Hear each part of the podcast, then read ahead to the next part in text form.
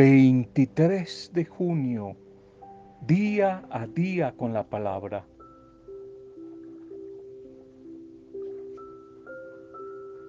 Ustedes no tienen porque no piden.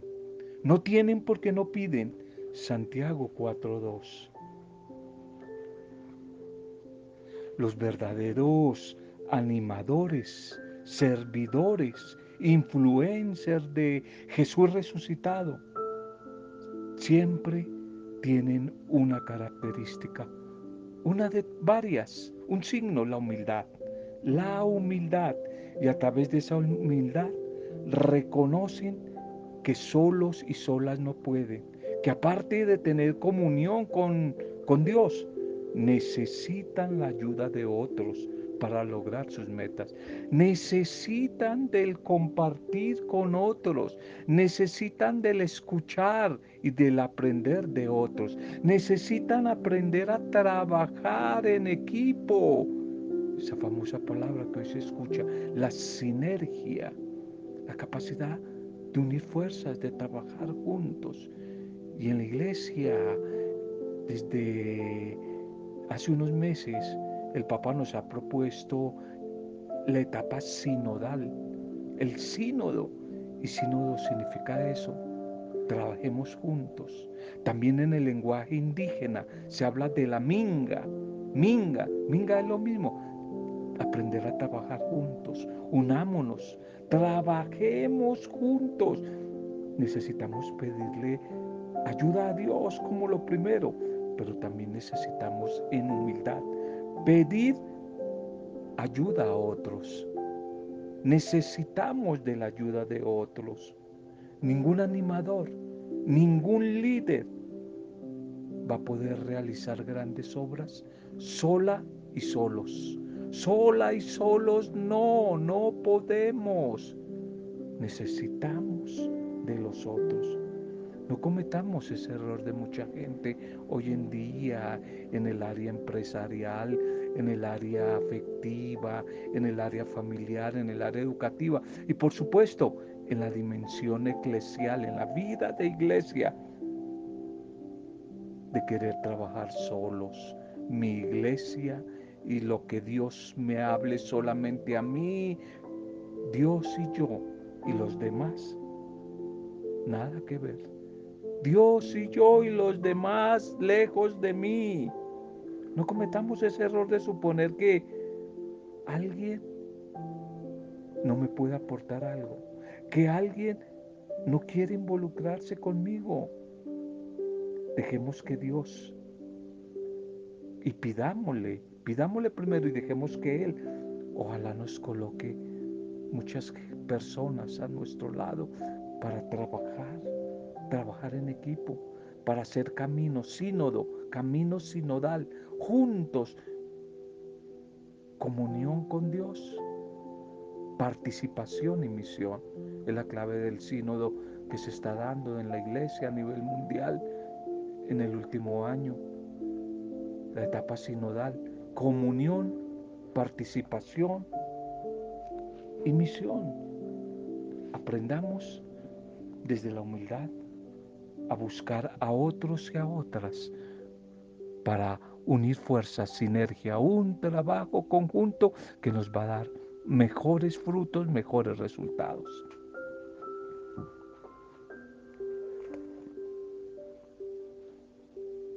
Bien, salud y bendición para todos ustedes.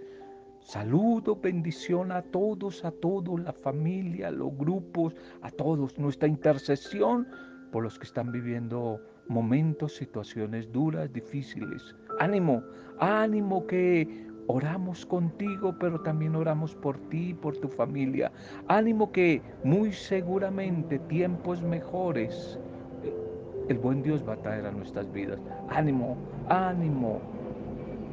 Estamos orando por nuestro nuevo gobernante acá en Colombia. Oremos por él, oremos por su equipo de trabajo, como creyentes, es mejor sumar, multiplicar, que dividir y que restar. Yo sé que de pronto muchos no están de acuerdo, esperaban a otra persona, etcétera. No me voy a meter en ese tema, pero ya lo hecho, hecho está. Necesitamos el apoyo desde la oración. Orar por el nuevo gobernante y su equipo, su gobierno que va a trabajar. Es mejor ser parte de la unidad y no parte de la división. Es mejor a través de la oración bendecir y no maldecir. Es mejor desde la oración construir y no destruir. Construir y no destruir. Oremos más bien. Si no oramos, no vamos a tener más adelante derecho a quejarnos, a criticar, a condenar, a juzgar. Oremos, oremos por ese gobernante nuevo y por su equipo. Y hoy nos alegramos en celebrar la vida, el cumpleaños de Elida Acevedo. Eli, bendiciones a tu vida. Nos unimos a Mariana, a todos tus hermanos, tus sobrinos, tus amigos de siempre, del ayer, de hoy, para dar gracias, Eli, por tu vida. Bendiciones, cosas bonitas, sorpresas te acompañan en este nuevo cumpleaños, al igual que a don Obdulio Franco en este tiempo nuevo que está viviendo, que a través de su familia siga recibiendo la buena noticia del amor de Dios, de la esperanza de Dios, de la victoria de Dios. Un feliz día para él también, un feliz día para María Garzón, la muchacha del camión. María, Bendiciones para ti, un feliz cumpleaños, unidos a toda tu familia, tu esposo y tus hijos, tu gente, María. Bendiciones en todo lo que es tu vida, en la nueva empresa que, que has comenzado, que recibas hoy no solamente la felicitación, sino la bendición del Señor. Bendiciones, bendiciones para todos, bendiciones para todos. Bien, terminemos hoy esas pequeñas reflexiones que iniciamos con la maravilla del Salmo 103, recuerda, el Salmo 103 que lo iniciábamos en días pasados, un salmo muy hermoso que me ha gustado mucho, ese salmo que nos invita, quiere despertar, provocar en nosotros la bendición, la gratitud y la alabanza. ¿Y por qué? Dice el orante, bendeciré al Señor con toda mi alma, lo bendeciré con todo mi ser, bendeciré su santo nombre, bendeciré al Señor. Uno, no olvidaré ninguno de sus beneficios. Dos, él es quien perdona todas mis maldades. Tres, Él es quien sana todas mis enfermedades. Cuatro, quien libra mi vida del sepulcro. Cinco, quien me colma de amor y ternura. Seis, quien me satisface con todo lo mejor. Y siete, me rejuvenece como el águila. Por eso, por eso lo alabo. Siete, el número siete en la Biblia. Ya saben ustedes que es perfección, que, que es plenitud, que es plenitud, que es perfección este hermoso salmo, hermoso salmo que nos ha estado acompañando a lo largo de, de estos días. Hoy terminémoslo, que ojalá es la invitación que hagamos diariamente el esfuerzo por eh, motivados no solamente por este salmo, sino por muchos más salmos. Los salmos son la gran escuela de oración. Mucha gente le anda preguntando a uno, recomiéndeme un libro sobre la oración de, del padre fulano de tal, de la monja fulana de tal, del... No, la mejor escuela de oración se llaman los salmos. Que ojalá que diariamente hagamos el, el esfuerzo por crecer en nuestra oración a través de los salmos. Y desde este salmo y otros, eh, optar por una actitud más optimista de la vida, más intensa de la vida, más firme, más esperanzadora de la vida. Nosotros los colombianos en este nuevo proceso de, de un nuevo gobernante, un tiempo nuevo, miremoslo con esperanza. La confianza siempre puesta en el Señor. Y quizás como lo ha reconocido este orante aquí, hoy nos va a decir, bendigo al Señor, porque Él me rejuvenece, me rejuvenece como el águila. Él me rejuvenece como, con el, como el águila. Va a decir el orante. ¿Qué quiere decir esto? Que la oración, la comunión con Él, me da fuerzas, da sentido a mi vida. Con Dios todos los días podremos levantarnos con una actitud esperanzadora, victoriosa, pues somos hechura de sus manos. No hay que olvidar que somos bendición en manos de Dios. Dios no hace basura. Tú y los tuyos no son basura, son bendición de Dios. Por eso diariamente tenemos que, ojalá, echarnos piropos a nosotros mismos diariamente. Tenemos que reconocer nuestro valor y la firmeza con la que contamos. Ese sí al Espíritu Santo de Dios desde que abrimos los ojos, desde que comenzamos una nueva, eh, un nuevo día en nuestra vida.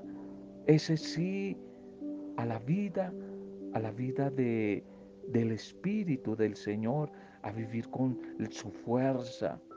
Aunque a veces haya situaciones que nos hagan dudar de nuestras capacidades, aunque haya dificultades, aunque haya adversidades, aunque haya problemas, enfermedades, contrariedades, malentendidos, proyectos eh, fallidos que no se han realizado, rupturas con personas que amamos, en fin, que ojalá cada mañana nos levantemos con la certeza de que Dios te rejuvenece, te renueva, que aunque como dice San Pablo, externamente mi cuerpo se va envejeciendo, diariamente me voy haciendo cada vez más joven, me voy renovando, me voy renovando, me voy haciendo cada vez más niño, más joven. Tenemos que volver a creer en nosotros, a confiar en nuestras capacidades, a confiar en nuestras cualidades, los talentos que Dios nos ha dado. Que ojalá inspirados por la oración, por los salmos, hagamos que ninguna situación por adversa que sea nos robe la esperanza, nos robe la alegría. Por favor, no dejemos que los problemas, no dejemos que los miedos, no dejemos que las inseguridades nos acaben, nos roben la bendición. Por eso es necesario escuchar a diario a las personas que te aman, a las personas que creen en ti, a las personas que confían en ti. Es importante también ver los avances, los logros que hemos tenido en el pasado y que Dios quiere que se vuelvan a repetir ahora. Dios quiere mostrar que lo que Él hizo ayer lo puede hacer también hoy. Por eso debemos esforzarnos para intentar comprender las dificultades y ver más allá, ver más allá de las adversidades, las posibles soluciones que tiene todo problema. Y todo esto tiene que ser para nosotros fuente de ánimo, fuente de motivación, fuente de esperanza. Eso tiene que ayudarnos a confiar en Dios, pero también en nosotros. Tiene que ayudarnos a diariamente ir generando actitudes más firmes al actuar, al tomar decisiones. Es que sin esa confianza, sin esa esperanza, nada de lo que emprendamos lo vamos a poder realizar.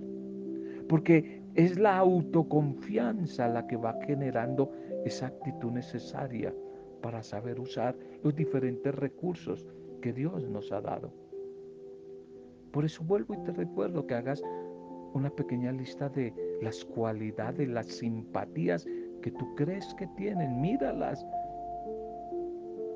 analízalas, mira cómo ellas te han ayudado a salir adelante en otras situaciones difíciles del pasado.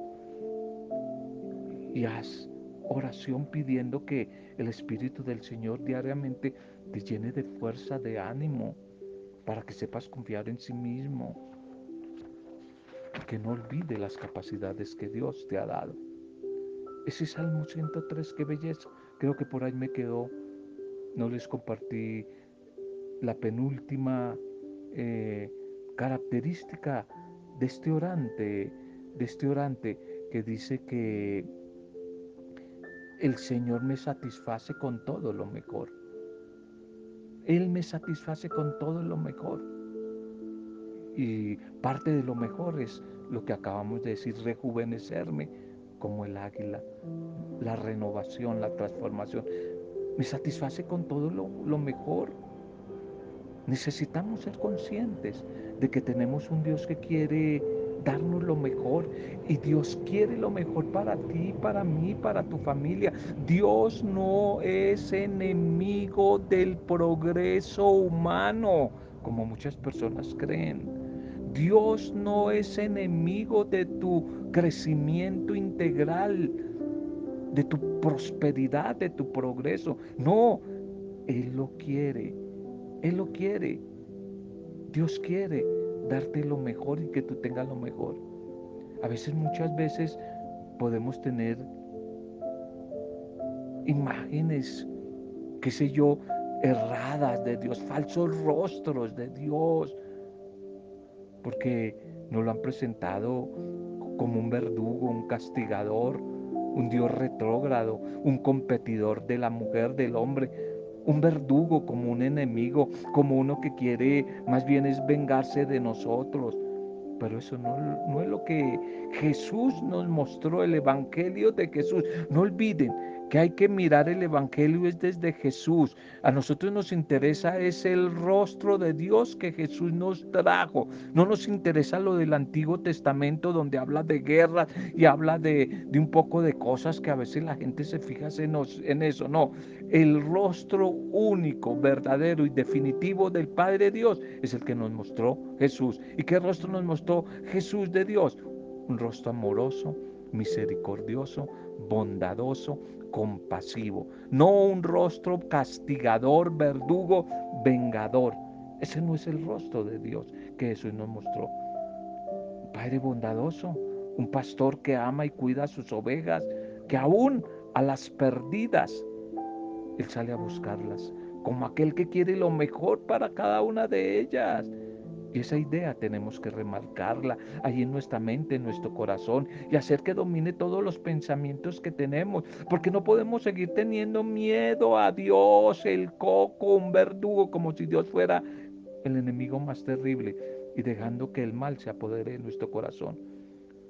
Tal vez por esa incapacidad de atrevernos a conocerlo verdaderamente. ¿Desde dónde? Desde Jesús. Es que estamos así con unas espiritualidades de terror, de miedo. Y Dios quiere lo mejor para ti, para mí, para todos nosotros, porque Él no solamente quiere, sino que nos da lo mejor. Él no quiere vernos como mendigos arrodillados ante los otros, como esclavos. Somos hijos. Él nos trata como a sus hijos, a los que les da lo que ellos requieren para ser felices. Muchas veces hemos tenido unas espiritualidades, Dios mío, que hacen mucho énfasis en el dolor, en la miseria, en el sacrificio. Y se nos olvida que Dios también nos ha dado muchos dones, talentos para que los pongamos siempre al servicio y la realización de nuestros planes. Por eso tenemos que atrevernos a vivir seguros de, de que Él está en, en nuestra vida, está a nuestro lado, está a favor nuestro y que nos quiere felices. No sigamos escuchando esas percepciones cerradas que nos apartan de Dios. Dios quiere lo mejor y nos ha dado lo mejor. Y lo mejor que Él nos ha dado, su Hijo Jesucristo, la salvación, la vida eterna. Y lo mejor que Él nos ha dado, su Espíritu Santo, una vida nueva. Por eso te invito a que reflexiones sobre eso, a que encuentres motivos motivos que avalen la afirmación del orante, del salmista. Dios es quien me satisface con todo lo mejor. Por eso le damos gracias al Señor, porque siempre nos da lo mejor y nos rejuvenece como el águila. Ojalá que sigas interiorizando este Salmo 103. Amén. La liturgia para este día. Una aclaración. Hoy en algunos sectores se celebra una fiesta, la fiesta de Jesús sumo y eterno sacerdote. Y entonces nos van a presentar unos textos referente a eso. Yo voy a atreverme a seguir más bien los textos de la liturgia corrida del ciclo de lecturas que llevamos la primera sobre los reyes y ya hoy se termina algo maravilloso que es el discurso de Jesús sobre el, discurso de las bienaventuranzas, el sermón del monte. Entonces, pero sí aclaro que en, muchas partes hoy celebran la fiesta, hoy de Cristo sumo eterno sacerdote, mañana el Sagrado Corazón de Jesús. Pero yo voy a irme por las lecturas para terminar el ciclo, especialmente del Sermón del Monte. Titulemos el mensaje, cimentado siempre en Cristo que la roca firme. Cimentado siempre en Cristo que la roca firme. La primera lectura es del segundo libro de los Reyes, 24 8:17. Cuando Jeconías subió al trono, tenía 18 años y reinó tres meses en Jerusalén. Su madre se llamaba Nejusta, hija de El Natán, natural de Jerusalén. Hizo que el Señor reprueba que su padre, y en aquel tiempo los oficiales de Nabucodonosor, rey de Babilonia, subieron allí a Jerusalén y la acercaron. Nabucodonosor, rey de Babilonia, llegó con sus oficiales y tomó posesión de Jerusalén. Jeconías de Joná, de Judá, perdón, se rindió al rey de Babilonia con su madre, sus ministros generales y funcionarios. El rey de Babilonia los apresó el año octavo de su reinado y se llevó los tesoros del templo y del palacio y destrozó todos los utensilios de oro que Salomón, rey de Israel, había hecho para el templo, según las órdenes del rey de Israel.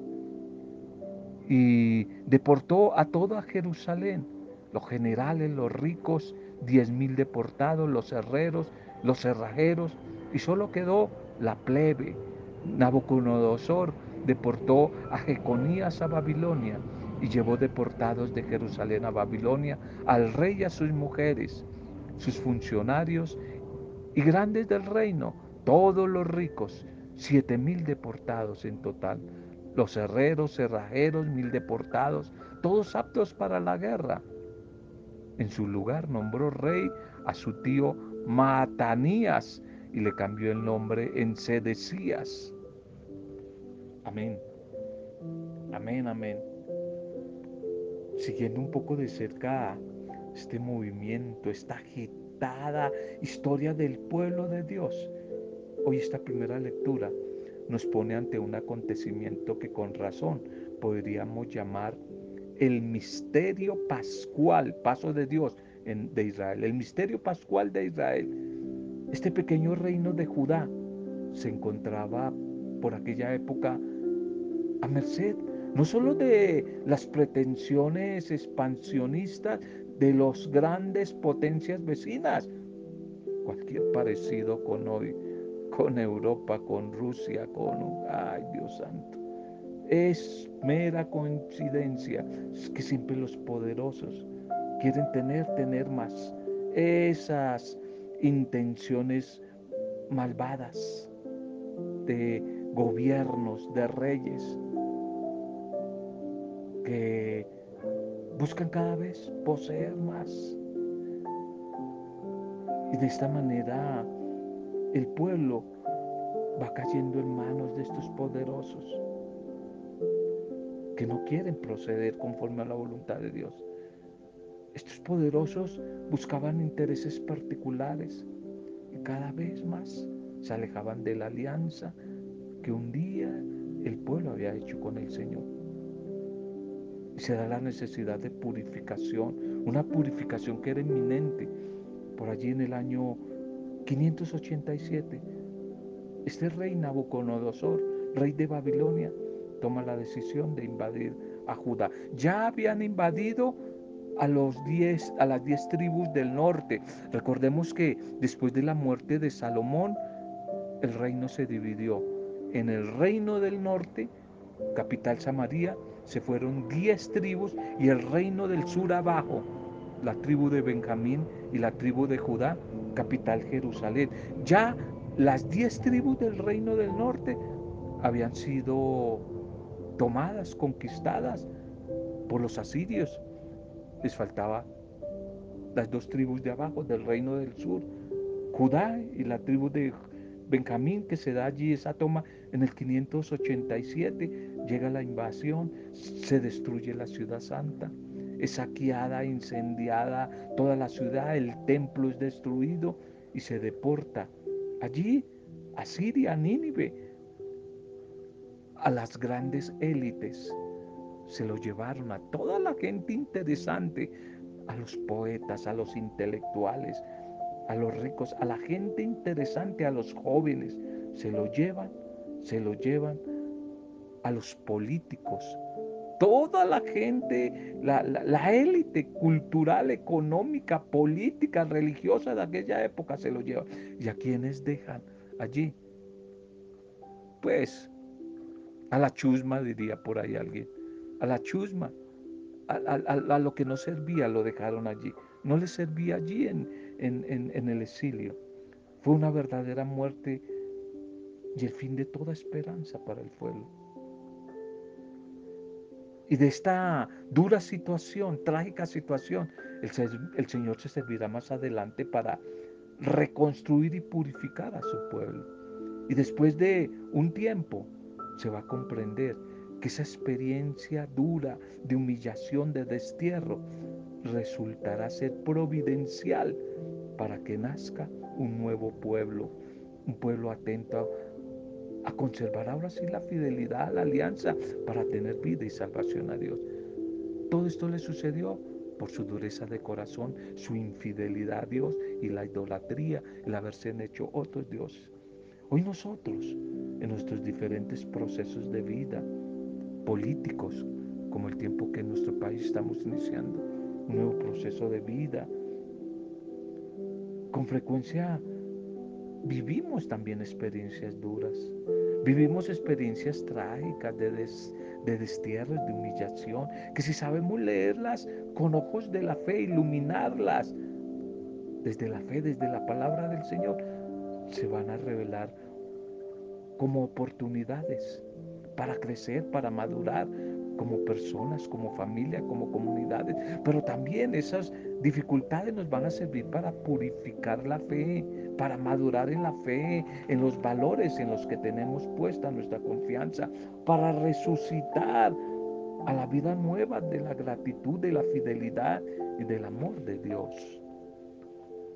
El Evangelio para hoy Mateo 7, 21, 29. En aquel tiempo dijo Jesús a sus discípulos, no todo el que me dice Señor, Señor entrará en el reino de los cielos, sino el que cumple la voluntad de mi Padre que está en el cielo. Aquel día muchos me dirán, Señor, Señor, en tu nombre hemos profetizado, en tu nombre echamos demonios. Y yo les diré, nunca los he conocido, aléjense de mí malvados.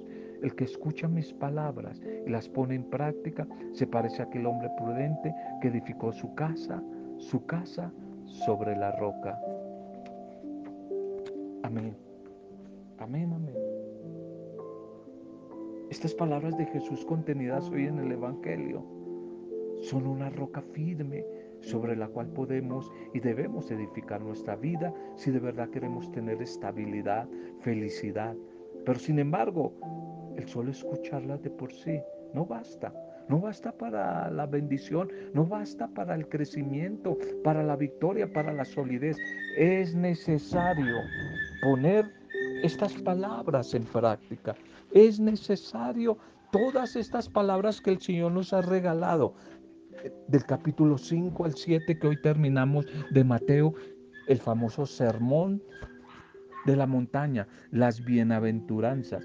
Es necesario todas estas enseñanzas sobre el amor, el perdón, la reconciliación, la paz, el servicio, no, no, no condenar, no juzgar, todo esto no basta con haberlo escuchado, sino hay que ponerlo en práctica.